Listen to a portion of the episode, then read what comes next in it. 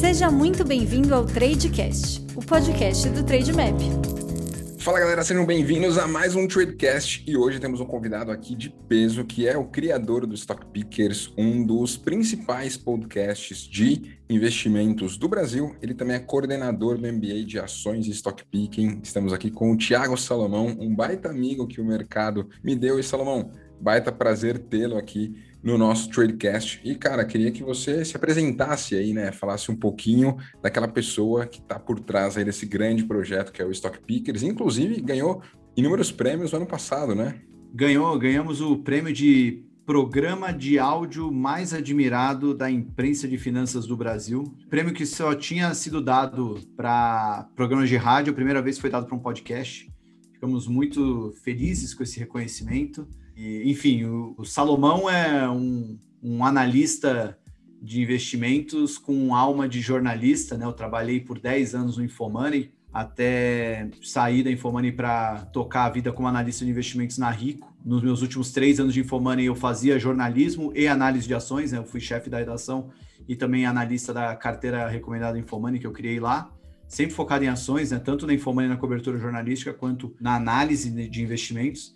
Na Rico, eu fiquei fazendo análise de ações, mas surgiu ali a grande ideia de criar um podcast, né? A ideia que veio do Infomoney, que nasceu em abril de 2019 e acabou explodindo tanto, né, de alcance, audiência e tudo mais, que a gente resolveu manter todo o foco hoje no conteúdo do Stock Pickers, né, que hoje fala, também mostra, né, estamos em vídeo, escreve e também temos nossa área de assinatura ali com o Clube Stock Pickers, onde as pessoas podem estar mais próximas tanto do conteúdo que a gente gera, quanto também das recomendações que a gente tem feito.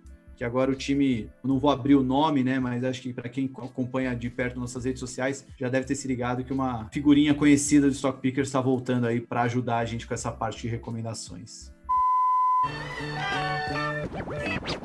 Falar sobre o mercado financeiro como se estivesse numa mesa de bar com seus amigos. É possível? Sim, sim, sim, é muito possível e é exatamente isso que fazemos no Stock Picker. Show muito Show de bola. Chegão, vocês passaram, né, quando gravamos aqui, a marca de mais de 100 episódios e vocês trouxeram aí inúmeros gestores de recursos, inúmeros investidores que tiveram muito resultado aí no mercado. E eu queria saber de você, né? Qual foi aí um dos principais ensinamentos que você teve como host desse podcast, né? Estando próximo dessas pessoas durante esses mais aí de 100 episódios, porque eu acredito muito que nós aprendemos com a nossa prática, com aquilo que nós fazemos na nossa carteira, mas tem muito a questão também de você aprender pelo exemplo, aprender daquela pessoa que está perto de você, né? Quais são os principais aprendizados que você teve até aqui nesses mais de 100 episódios aí do Stock Pickers? Rodolfo, sem dúvida nenhuma, o maior aprendizado que eu tive foi foi que atrás de uma cota tem um ser humano. E por que que isso foi um grande aprendizado? Porque o, acho que a grande missão cumprida pelo Stock Pickers nesse pouco mais de dois anos de vida foi conectar para o mundo real a figura desses grandes gestores de recursos que a gente tinha contato quase que diário por causa do nosso trabalho, até também um pouco da nossa cara de pau de falar com eles, mas quem são esses gestores de recursos? São caras que estão no ambiente do mercado financeiro que é extremamente competitivo, trabalham dois dígitos de hora por dia, é, normalmente, dentro de um ambiente totalmente é, competitivo, né? Você tem que saber mais que os outros, você tem que querer mais que os outros, né? Aquela frase que tinha no cursinho, né? Não sei quem fez cursinho pré-vestibular. Enquanto você está no banheiro, tem alguém estudando, né? No mercado financeiro também é isso, sabe? Enquanto você está no tomando um chopp, se divertindo, tem um cara lá estudando o valuation de uma empresa da, da China, ou entendendo qual vai ser o acordo do Biden com a China, ou a variante Delta, o qual o impacto nos mercados. Então, assim, é um ambiente extremamente competitivo, você está sempre competindo com as grandes cabeças pensantes, e por isso esses caras também não são muito sociáveis, né? não são os caras que mais falam, mais aparecem, mas são super inteligentes. E os stock pickers meio que deu luz para esses caras aí, né? A gente começou a mostrar que existe uma pessoa por trás de toda essa inteligência, né? Esse cara que está dezenas de horas, milhares de horas de experiência de mercado, né? Muitos anos fazendo gestão de recursos e investimentos. Então, acho que o, o grande aprendizado foi humanizar esses caras, mostrar que esses caras também erram, o que que eles fazem quando acertam, o que que eles fazem quando erram. Então, pode ser uma resposta um pouco mais inspiracional, né? Não é tipo compra na baixa, vende na alta, mas são tantas lições individuais que cada um passa, mas todas elas eles passam através disso. É, gestão de recursos, uma empresa de gestão de recursos é feita por pessoas, e isso é muito importante, tanto na hora de você investir em empresas, né, para saber quem são as pessoas que estão lá, quanto também para investir em fundos, para saber quem são os gestores que estão lá. Então, acho que o grande aprendizado que a gente teve aí foi que eles são humanos que nem nós, eles ficam putos quando erram, ficam felizes quando acertam, e quando acertam, às vezes queriam acertar e ganhar muito mais, assim como nós, meros mortais que estamos aí no, no mercadão. Isso aí, porque muitas vezes as pessoas olham ali para os gestores de recursos, para os grandes investidores, e muitas vezes colocam eles ali em um pedestal, né? Falam, nossa, eles são super investidores, essa dor que eu tenho aqui quando o meu ativo está indo para trás, eles não sentem, só que não é assim, né? É, o que acaba mudando é que eles são muito mais profissionais naquilo que eles fazem, no sentido de, poxa, saber diversificar no tempo, aporte, né? O que eu aprendo muito com gestores é que, cara, eles não vão entrar de uma vez em um ativo somente, né? Eles vão diversificando no tempo, eles vão sentindo, vão aumentando de forma gradual, e geralmente nós, investidores, nós vemos uma oportunidade, nós queremos entrar com tudo, né? Então acho que tem muito mais do profissionalismo no sentido de ter algumas artimanhas que eles usam para conseguir ter mais resultado, né, Thiago? É, até pegando alguns pontos aí que você falou, né? De, até para pegar umas liçõezinhas, né? Para não falar, pô, Salomão, que resposta mais pouco prática, né? Mas para pegar algumas coisas práticas né, que gestores podem ensinar, é, sentir um pouco a empresa é muito mais importante antes de você montar uma superposição. Então, pô, gosto pra caramba de Melios, estou gostando da empresa. Cara, mas você não precisa montar já uma posição de 10, 15% na Melios. Você pode simplesmente botar lá 1%, 2% e acompanhando o papel, vendo o comportamento, vendo o fluxo dos investidores, vai estudando a empresa. Ao mesmo tempo, você também não precisa se incomodar, e acho que essa é a grande lição, né? Você não precisa se incomodar de estar tá fazendo algo muito diferente dos outros. Se você tem a convicção naquilo que você está fazendo, o fato de ninguém estar tá comprando a mesma empresa que você compra, você não estar comprando a empresa da moda, às vezes é até bom, porque está comprando algo que está esquecido. Mas também, isso você tem que tomar cuidado para não cair no efeito colateral disso, né?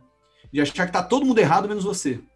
Porque às vezes você está errado, cara. Então você tem que ter um pouco dessa humildade de saber que às vezes você fez um diagnóstico ruim e não se apegar muito ao fato de estar certo ou errado, né? Pensa no dinheiro, pensa se você está ganhando ou perdendo dinheiro. Isso é mais importante do que estar certo ou estar errado, né? Você querer provar que está certo e carregar uma posição ali está caindo 50, 60, 70%, não tem perspectiva de melhora, mas você não quer mostrar que está errado, isso é algo, é uma lição que para o gestor é muito natural, né? Mas para o investidor, pessoa física, não.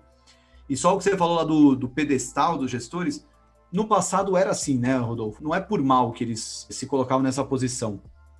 Mas os gestores eram muito pouco acessíveis, né? Eram fundos que só estavam nos grandes bancos ou plataformas que não eram abertas. Aí a aplicação mínima inicial era centenas de milhares de reais. Então eles não tinham a necessidade de falar com o público, né? Com a democratização do acesso dos investidores a esses produtos, né, fundos com muito mais acessíveis, plataformas abertas, os gestores se viram na necessidade de estar mais presentes ali, de falarem mais com o público. Eu acho que sem o Stock Pickers eles estariam descendo numa escada rolante para falar com a galera. Stock Pickers foi meio que um escorregador ali, foi meio que o pessoal já desceu, ui! Vou mandar, teve último, ui! Vou mandar, ui! Ui! Chegando direto para o público final. Isso aí, muito fera né, aproveitando essa proximidade que vocês conseguiram ter aí com os grandes gestores de recursos, será que você conseguiria enumerar aqui para nossa audiência três principais skills que você viu ali dos gestores de recursos que têm sucesso aí é, no mercado? Porque Muitas das vezes a gente está em um cenário aí, né, que, poxa, quase 4 milhões de CPFs na bolsa, a galera está entrando, muitas pessoas ávidas ali por querer informação do mercado e tudo mais. E eu, particularmente, gosto de ter como referência aquelas pessoas que têm sucesso. Uhum. E você aí, nesses mais de 100 episódios, com certeza viu aí inúmeros gestores e cases de sucesso. Tem aí algumas skills que dê para você compartilhar aqui tá. com a nossa audiência para que eles possam se atentar para se tornar melhores investidores? É, para não ser muito repetitivo, tá? Mas porque algumas eu já meio que passei ali, mas é não tenha pressa para montar posição, né? Não é gostei da empresa, logo tem que ter 10% dela.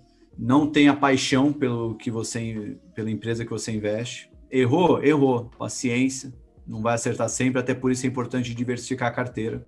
E aí é o terceiro skill também, diversificação. Sabe, é, o André Jacurs, que talvez seja um dos investidores mais geniais do Brasil, mas ele tem uma posição em Oi que há anos não andou que poderia andar. Ele acha que é para muito mais tempo, ele pode esperar, ele até falou num, num papo recente, ele já ficou 15 anos com a empresa até dar certo, então com a Oi ele só está há 3, então ainda tem 12 anos aí para esperar. Mas aí você tem uma noção, você aguenta 12 anos esperando um investimento, né?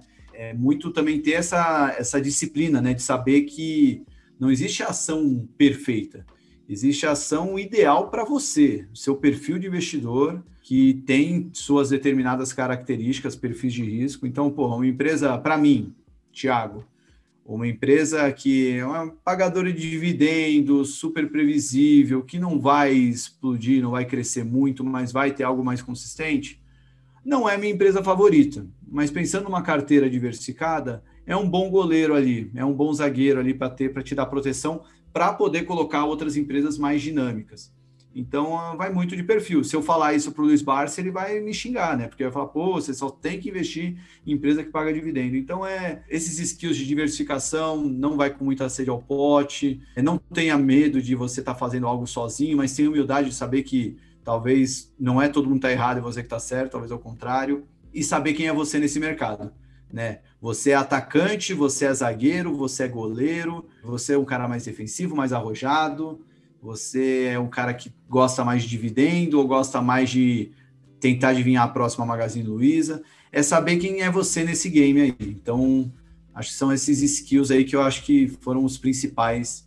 Tem outros vários aí, né? Mas acho que os que me veio na cabeça agora e não deixar o papo tão longo, acho que foram esses. Sensacional e certamente é nítido isso, né? Tanto para esses investidores, acompanhando as entrevistas aí, para investidores lá de fora, são é, realmente características fundamentais e é muito importante, né? Porque Muitas das vezes, quando nós pensamos aí para você se tornar um médico, você tem que passar por um processo ali de seis anos para conseguir ter o seu CRM, conseguir atender. Para outras profissões também tem ali uma longa trajetória. E para investidor não tem meio que isso, né? Então, a gente tem que estar tá sempre antenado e próximo de pessoas que têm resultado para saber o que os fizeram chegar lá. Então, acho que isso é bem legal que nós trouxemos aqui, mas eu queria trazer uma outra ótica aqui. A gente falou do mais macro, assim, de características, mas eu queria saber de você, né? Poxa, como analista CNPI, como analista de ações, mudou alguma coisa em você, no sentido da análise ah, dos negócios, certeza. passando aí durante toda essa trajetória, né? O que, que você mais olha agora para decidir ter um negócio aí? Evidente que por ser analista você está hoje investindo via fundos, né, não fazendo uhum. ali o stock picking diretamente, mas enfim, o que, que te faz e te chama atenção aí nos negócios quando você analisa? É mais qualitativo, é mais quantitativo? Como que tá isso aí? É, a gente olha muito para ações, né, que eu não posso investir direto em ações, né, por estar aí como analista dentro do grupo XP, só pode investir via fundos, mas a gente olha muito para ações, a gente acompanha, inclusive vai ter um serviço de recomendações agora, né, Cara, acho que a principal mudança é não ser tão imediatista. Ter humildade de saber que esse trabalho é extrema, é quase que infinito. O fim dele é muito longo, né? Terminar de estudar uma empresa. Então, quanto mais bem relacionado você for, de conversar com as pessoas certas, mais tempo você economiza de estudo, né? Porque no final do dia, o, o ativo mais valioso do mundo para mim é o tempo, porque todo mundo tem o mesmo tempo e com o mesmo tempo você tem que fazer melhor que os outros, né? Então, pô, se eu tô com um competidor do meu lado, só que a máquina dele é 10 vezes mais rápida do que a minha, ele vai ganhar mais tempo do que eu, então ele vai conseguir estudar mais coisas do que eu, né? Então é é você tem coisas tão simples quanto isso, mas poxa, você vai estudar um setor novo e você tem um contato das três pessoas que mais juntas já trabalharam por 60 anos nesse setor. Você pode ter esse contato com essas pessoas, meu, usa isso a seu favor, faz esse meio de campo. Então, eu uso para minha vida pessoal, né, não só no Stock Picker, mas também como investidor e analista, eu uso muito essa rede de contatos que a gente criou. Eu tô todo dia falando com gestor, empresa ou entidades que acompanham um determinado setor, sabe? Antes de dar uma opinião sobre setor imobiliário, por mais que eu estude o setor imobiliário, pô, sou, tem um WhatsApp aqui do cara que é consultor do setor há 40 anos. Eu, certamente ele tem uma opinião, está vendo alguma coisa que eu não vi. Acho que isso é uma coisa que eu comecei a levar muito mais em conta, porque esses caras têm, eles vão trazer muitos aqueles poréns, né, na hora que você encontra a ação perfeita, ele traz muito desses poréns. Então, aí como que você pode usar isso na prática? Né? Não tem o WhatsApp do Salomão aí para ficar pedindo essas coisas para ele. Cara, acho que a maneira que você pode usar na prática é ver onde que estão as falhas ali na sua tese de investimento, onde são os pontos que tem umas interrogações ali, né? E isso você só vai conseguir ver se você estudar muito, se você acompanhar muito. Meu, hoje tem live sobre tudo, tem conteúdo sobre tudo, tem relatório gratuito ou pago sobre tudo isso.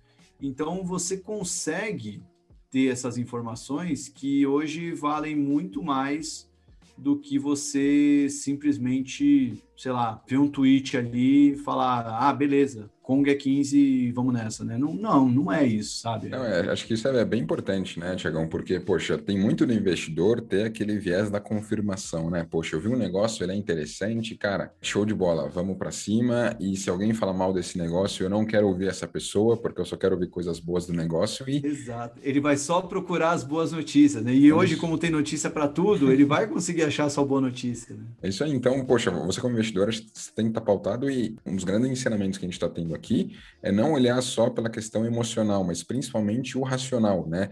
Tudo aquilo que você vai fazer, eu mesmo gosto de fazer isso para a vida como um todo, né? O quanto eu tenho potencialmente a ganhar se isso der certo e o quanto tem potencialmente a perder se isso der errado. E não só para o mercado, é, para a vida. Eu, quando criança, gostava muito de ver moto, por exemplo, principalmente as motos ali de alta velocidade. Só que eu nunca tive coragem de andar numa moto por ponderar as questões de riscos versus retorno. Pode ser muito legal andar de moto, ter aquela sensação do vento no rosto e tudo mais. Mas e se der errado? É, eu tenho algum airbag? O quanto que eu posso me machucar? Então, por essa questão da simetria não ser tão favorável, na minha opinião, eu não ando de moto. Então acho que é isso para o mercado como um todo, né, Tiagão? Tem que ponderar os dois lados, porque não tem nada perfeito. Aí jogando a favor do time da moto, tá?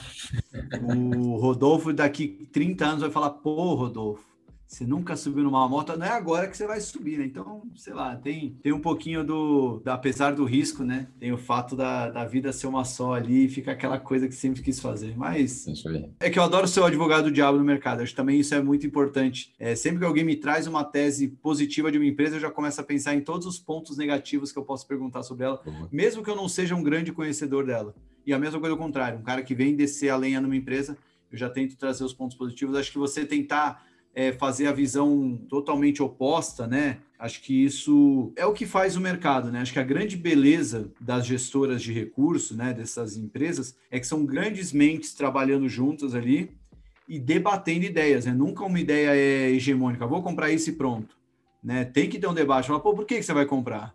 Onde que está a vantagem aqui, isso aqui, aquilo ali? É muito normal, né? Quando você começa a conversar com gestores, você percebe que os caras questionam até o bom dia, né? Mas, pô, por que bom dia? Ó, oh, Dia chuvoso, cara. Tá, tá previsão de 5 graus aqui em São Paulo, meu.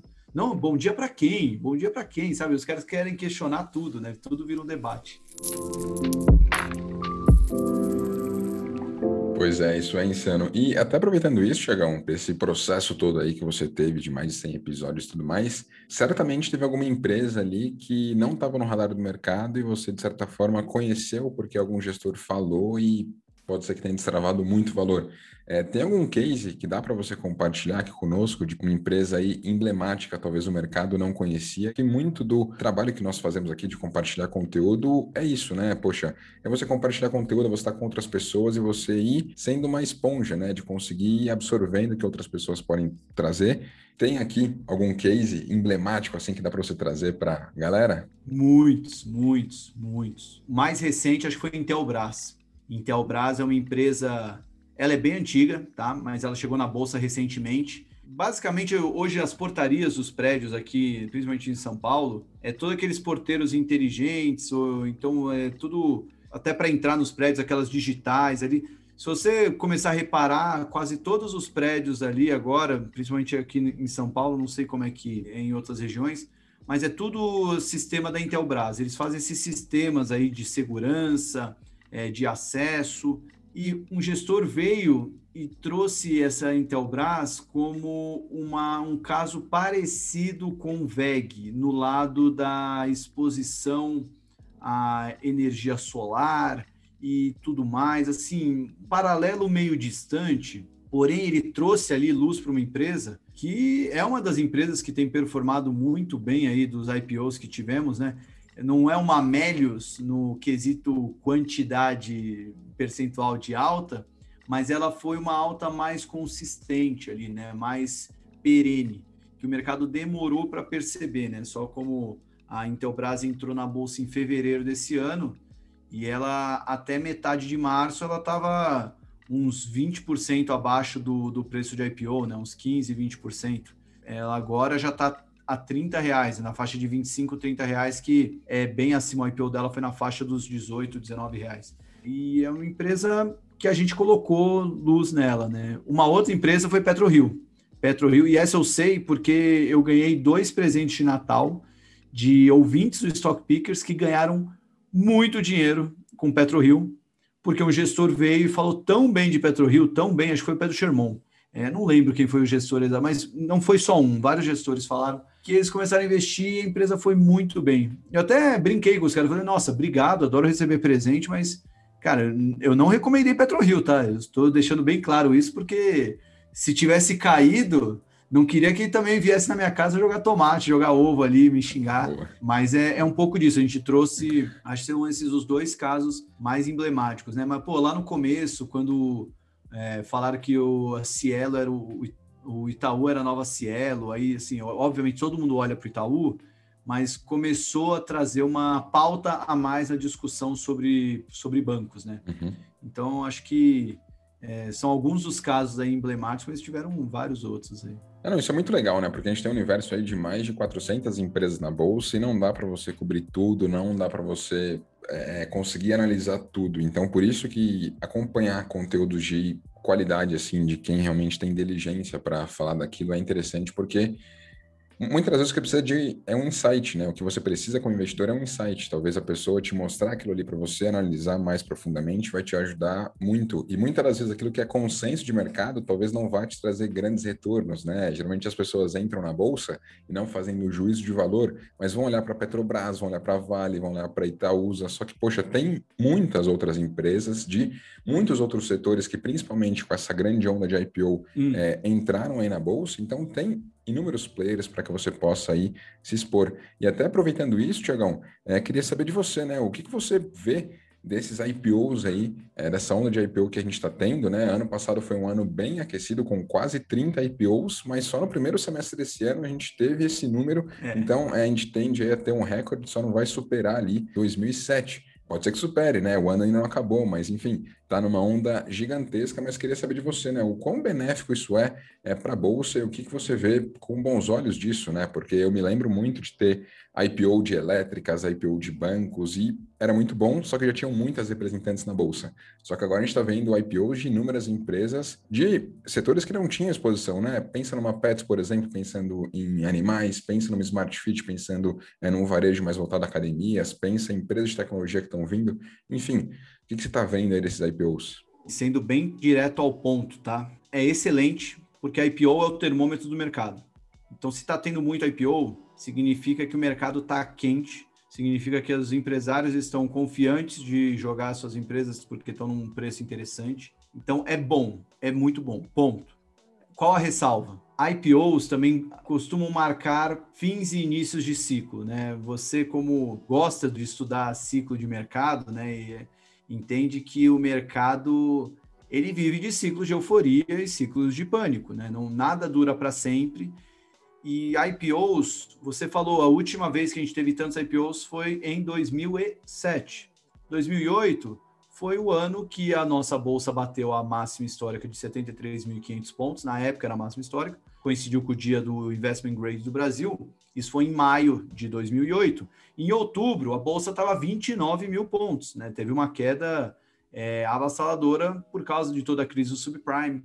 Então, IPOs também costumam marcar inícios e fins de ciclo, né? Costumam, não é o fator principal, mas o mercado estar muito quente significa que tem muita gente querendo entrar na bolsa, pode também significar que já já está mais perto do fim de um ciclo de alta do que do início, né? Então tem que ponderar isso aí. Eu acho que dessa vez é diferente, é a frase mais perigosa para se usar no mercado mas tem algumas particularidades nesse momento atual, né? Porque a gente está de certa forma, com uma situação econômica de maneira inédita, saudável no lado fiscal. Né? A gente, pela primeira vez na história, vai entregar de um, governo, de um presidente para o outro, mesmo que seja reeleito o Bolsonaro, uma dívida PIB menor do que na gestão anterior. Teto de gastos passou, reforma da Previdência passou, reforma trabalhista passou, reforma tributária passou, vai passar. É tanta coisa assim que ajudou, lei das SAs, Open Bank, meu, tem, tem muita coisa que está melhorando a, ao quê? Assim, a gente não vai virar uma Suíça, mas a gente vai ter uma previsibilidade um pouco maior. E no final do dia é isso que a gente quer. Porque uma loja Renner vai ganhar dinheiro com Lula, Bolsonaro, Temer, Dilma, FHC, monarquia, cara, vai ganhar dinheiro. A empresa se reinventa, a empresa sabe, é feita de pessoas excelentes e ganhou dinheiro a vida inteira tudo que a gente quer, essas empresas querem um pouco de previsibilidade. Então, assim, tudo bem que se a esquerda voltar, se um extrema-direita ganhar, se. Isso tudo, obviamente, pode ser ruim no lado social, no lado político, mas na economia, as empresas só não querem que é, ter que trabalhar com uma inflação que pode ser 4 ou 400, ou um juro de 2 ou 200. Sabe, se tiver uma previsibilidade, isso já resolve um pouco a vida. Porque jogar no Brasil não é fácil, realmente é muito difícil. O empresário já tem que ser um survivor mesmo, né? Então, esse cenário acaba sendo mais propício para a gente ter mais IPOs, né? E tem também outro ponto do This Time is Different, é justamente o que você falou. Em 2007, cara, se a gente tem um IPO no ano, todo mundo vai olhar para esse um IPO, né? E você vai dar toda a atenção para esse IPO. Em 2007 tinha IPO saindo do ralo, assim, ninguém sabia direito, né? Porque o que é o processo do IPO? A empresa está chegando, você nunca vai saber tanto quanto gostaria de saber se fosse investir na, na Cirela, na Gafisa, na todas as empresas que já têm ação na bolsa. Mas está chegando uma construtora nova, porra, não sei, não tem histórico dela, não vou ter tempo de analisar o resultado, não vou ter tempo de estudar fornecedores, concorrentes e tudo mais. Então você fica muito mais no feeling, né, das informações que te passaram. Uhum. Você nunca vai ter a, a simetria de informação Sim. sempre vai jogar contra você. E num momento de boom de IPOs, fica mais difícil ainda você filtrar tudo isso. Boa, é isso aí. Então, em 2007, ficou complicado mesmo, porque entraram muitas construtoras que talvez não era a hora de terem entrado, mas o mercado estava quente para isso. Agora, em 2020 e 2021, a gente está vendo é, plataforma de investimentos, a gente está vendo academia, pet, loja de, de animais, que mais? Muita empresa de tecnologia. Né, a própria Intelbras, que eu falei, Oil Juniors, né, empresas de petróleo focadas em exploração de pequenos poços, até varejistas diferenciadas. Agro também, né? Agro, cara, tá entrando agro na bolsa, assim. Boa safra, três tentos. Então, assim, é, é outra bolsa, né? A gente está criando uma bolsa nova, né? Não é mais do mesmo, né? Não está entrando 20 novas construtoras, 20 novos bancos, está é, entrando coisa nova. Tá? Então, a, isso tudo também tem o seu problema, né? A tal da curva de aprendizado, porque, pô, você vai conversar, se encontra cara que conhece Vale, CSN e Gerdau há 30 anos. O cara sabe tudo lá. Pô, tem gente que conhece há 30 anos uma um modelo de varejista de animais?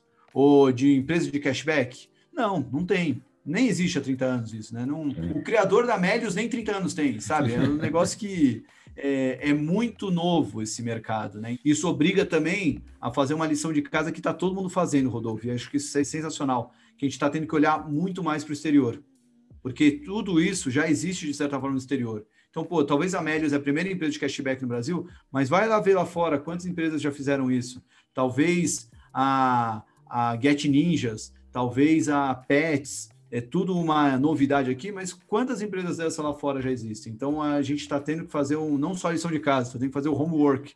Agora tem que fazer a lição em outro idioma para entender melhor esses modelos de negócio também sou bem construtivo em relação a tudo isso que está vindo, principalmente por serem novos setores aí e dar uma atração maior para a bolsa. Pode ser que até mesmo uma geração mais nova, né, não tinha muito apio, não tinha muita vontade para vir para a bolsa para investir em negócios mais tradicionais, não fazendo juízo de valor, mas agora como tem tantos cases aí que estão próximos de nós, são mais tecnológicos que possam trazer mais crescimento, né? A gente está vendo muito mais um cenário de IPOs de empresa de crescimento do que aquelas empresas mais consolidadas pagadoras de dividendo. Então vai muito em linha com até aquilo que você curte, né? Você gosta muito mais do growth, gosta muito mais do crescimento. Então talvez nós temos aí muito mais opções agora é, e que vai ser bem interessante. E até remetendo a isso, Tiagão, queria saber de você, talvez uma das perguntas que o pessoal mais gostaria de fazer para você. Quais setores ou ações você vê aí com bons olhos para 2021, né? Poxa, a gente passou da metade do ano, ainda tem o resto do ano, a gente está com uma vacinação muito forte, casos bem mais reduzidos tem a questão da reabertura econômica, podemos ter, quem sabe, aí mais celebrações, mais festas, é, festas no sentido de compra também, né? Poxa, é um Natal que agora pode estar com a família, enfim, acho que tem inúmeros gatilhos que podemos ter aí esse ano. Queria saber de você, né? Quais empresas ou, quem sabe, setores você pode falar aí que você vê com destaque? Pô, eu gosto muito do setor de shoppings, mas não acho que você ter só setor de shoppings é benéfico porque a gente está vivendo isso aí, tudo que você falou é, é uma letra muito boa, Rodolfo. Cara, se a economia reabrir. Primeiro que essa segunda onda aí, pessoal. Você vai em shopping, eu, eu não tô indo, eu tô meio cagão, mas eu, às vezes que eu tive que ir no shopping, tudo lotado aqui, os shoppings da Zona Sul de São Paulo. Né? Então você pega os shoppings tipo Iguatemi, redes mais premium, cara, já tá voltando aos níveis pré-pandemia de vendas. Então, por um lado, é muito bom. Mas você não pode também achar que isso é motivo para dar all-in em shoppings, porque a gente também está vivendo um cenário de alta de juros. E alta de juros impacta diretamente o valuation de shopping. Eu não gosto simplesmente de falar, vai em shopping, né? Tem, eu gosto de pensar sempre, pô, o que, que poderia dar uma balanceada aí, né? Então, bom. É um time, né? Não é, só algo singular, mas um time com toda uma estrutura, né? É, e, muito mais do que, do que ser um time, né? Ter aquela posição que, pô, vai num cenário de juro mais alto, ou um cenário de, sei lá, a economia não reabrindo tão forte, quem que ia sentir menos isso? Cara, e aí você olha para as empresas de commodity, não, não afeta muito isso aí nelas, né? É, eu gosto de sempre pensar na carteira nessa combinação, assim, fazendo pares para ir montando o seu time, né? Então, bom, aí indo mais direto aos jogadores, né? Cara, eu gosto muito de shoppings nesse momento, acho que tá, é um setor desses do varejo que ficou para trás, até porque muita coisa andou durante a pandemia commodities, né? Eu acho que a Vale é meio que chovendo molhado falar de Vale, embora tenha toda a sua questão ambiental que jogou muito contra ela, mas também fez a Vale rever muito mais coisas. Essa agenda ESG está sendo implementada e ela tem que tomar muito cuidado com isso, está tomando de fato cuidado e está sendo beneficiada pela alta dos preços das commodities. Que mais? Todos esses setores que vão se beneficiar, né? Financial deepening, é, né, as pessoas estando cada vez mais dentro do universo financeiro, é, empresas mais conectadas aí, né, o mundo digital. Então, mas aí acho que vai muito mais em linha você ter noção de valuation do que o que, que já andou demais ou não. Então aqui tem nominalmente a Magazine Luiza. Cara, para mim é uma empresa naturalmente é uma super vencedora aí nesse mercado né? Mas por muito tempo ela ficou num valuation extremamente não convidativo, né? As pessoas não tinham motivo para querer ser sócia de Magazine Luiza. Né? Agora, com as quedas que ela teve ao longo de 2021, isso tudo pode propiciar, né? Fazer com que você volte a olhar para as empresas assim. Caso de Magalu, caso de lojas Renner, que eu já falei também, né? As campeãs da bolsa historicamente, né? Uma empresa que sofreu na pandemia e também é interessante, né, nesse aspecto de ser uma campeã. As empresas de aluguel de carros, né, tanto Localiza quanto Unidas, que vão se fundir.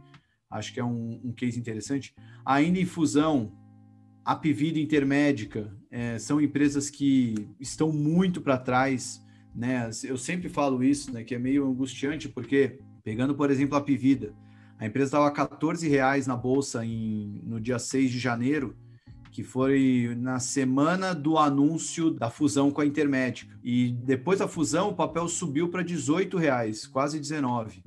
E agora, é, a fusão não foi aprovada ainda, né? Mas sete meses depois, a empresa voltou para os 14 reais e está ali, assim, ó, há um tempão. Então, assim, é, uma situação que, poxa, parece que o mercado acha que não vai acontecer a fusão e parece que o mercado acha que a empresa não vai ter bons resultados no longo prazo, que assim, antes da fusão ela já era um super negócio, porque é um setor extremamente subpenetrado no Brasil. Acontece que os resultados dessas empresas foram ruins no curto prazo, e por estar ainda nesse impasse da fusão, o mercado prefere estar posicionado, o investidor prefere estar posicionado em coisas que estão andando mais, né?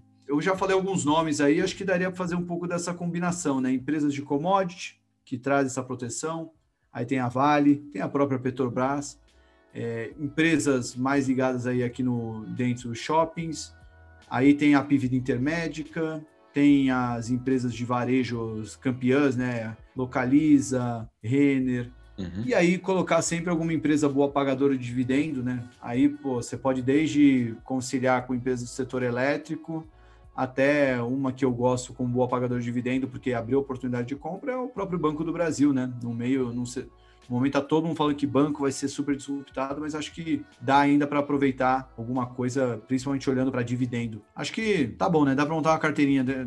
bastante nomes, né?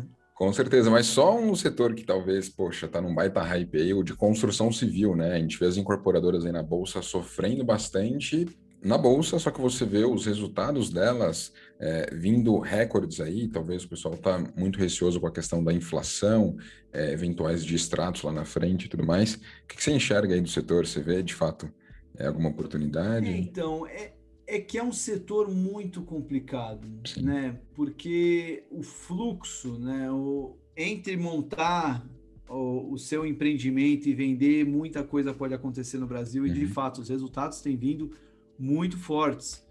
Mas, cara, a gente está vivendo um ambiente inflacionário, nesse momento ainda é transitório. Mas se essa inflação virar persistente, e a Selic, que hoje está na faixa dos 4, ter que, ao invés de ir para 6 que estão prevendo, ir para 7,5. Hoje entrevistei um gestor na, da XP, no Stock Pickers, ele já falou de Selic a 8%, porque a inflação pode andar muito mais. Cara, custo de construção pode ficar muito caro. Mas quão caro? Sabe, uhum. o problema é quando a gente perde referência. Ah, é 5 ou 6? Não, pô, parece que vai ser 20 ou 30, sabe? É, um, é uma diferença gritante. Selic subindo, isso tudo gera uma preocupação que aí lembrando, né, setor de construção é um setor pequeno na bolsa em termos de volume negociado e é muito volátil. Então, tem que ter isso em mente. Quer ter uma construtora na carteira? Cara, eu, eu só não colocaria ela assim, no top 3 posições, porque ela pode estar muito mais suscetível às volatilidades de curto prazo. Talvez se você tem uma carteira super defensiva, aí você pode ter um pouco mais de construção na carteira. Eu só ponderaria isso tudo, porque mesmo que você compre a construtora que está mais ganhando dinheiro na crise, por causa de todos esses fatores macro, ela pode acabar sendo prejudicada e prejudicar o seu portfólio. Pô, muito bom ter essa visão. Né? Mais uma aí para o pessoal que está aqui nos ouvindo anotar. E, Tiagão, estamos caminhando aqui para o fim desse podcast. Poxa, sei que na sua trajetória no mercado, certamente você já deve ter lido inúmeros livros e queria saber de você, né? Tem alguma recomendação aqui que você pode trazer de um livro que mudou a sua ótica como investidor e que possa agregar valor aqui para a nossa audiência? Cara, eu vou com medo de ser repetitivo, mas o pensando no cara que já é investidor, acho que tem muitas biografias internacionais que valem a pena ser lidas. Muita gente tem recomendado isso em Stock Pickers, né?